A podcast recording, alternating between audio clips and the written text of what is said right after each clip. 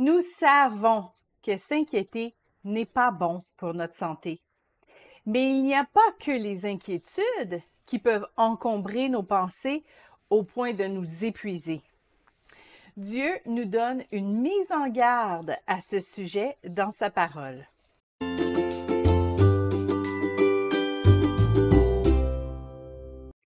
C'est peut-être un des premiers versets que les nouveaux chrétiens apprennent par cœur. Déchargez-vous sur lui de tous vos soucis, car lui-même prend soin de vous. 1 Pierre 5, 7.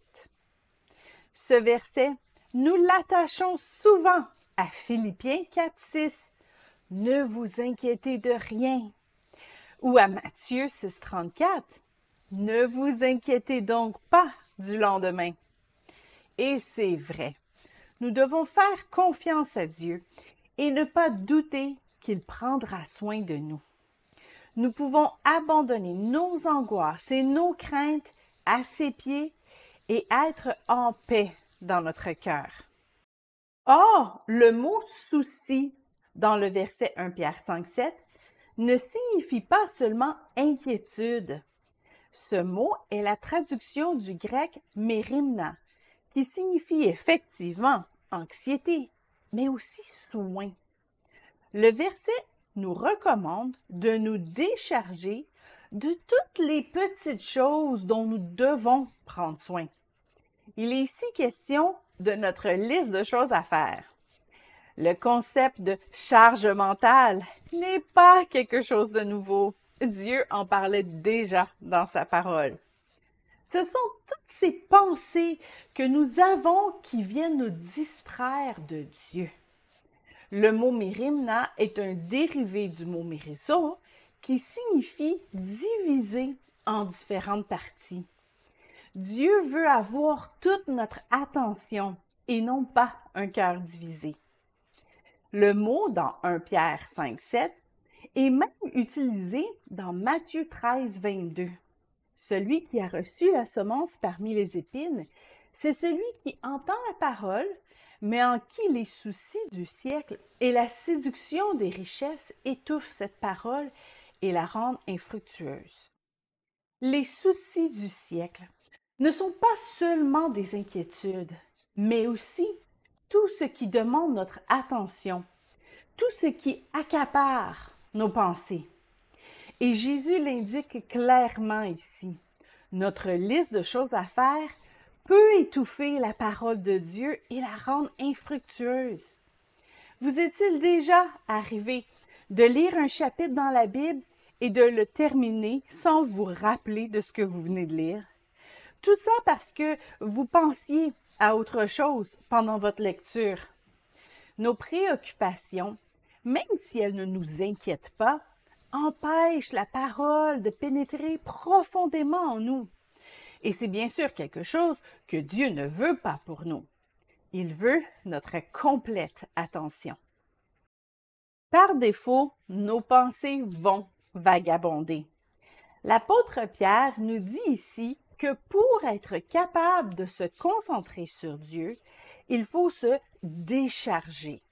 Cela demande un effort de notre part.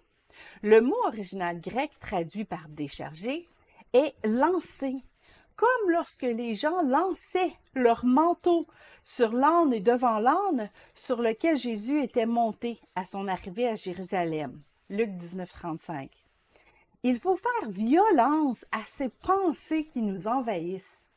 Nous renversons les raisonnements et toute hauteur qui s'élève contre la connaissance de Dieu et nous amenons toute pensée captive à l'obéissance de Christ. 2 Corinthiens 10, 5.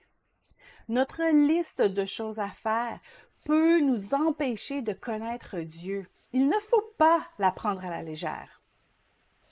Il faut prendre la décision de renouveler nos pensées, comme le dit Romains 12, 2, et ne pas se laisser aller par le courant car c'est lorsque nous arrivons à donner notre attention à Dieu que nous comprenons sa volonté parfaite.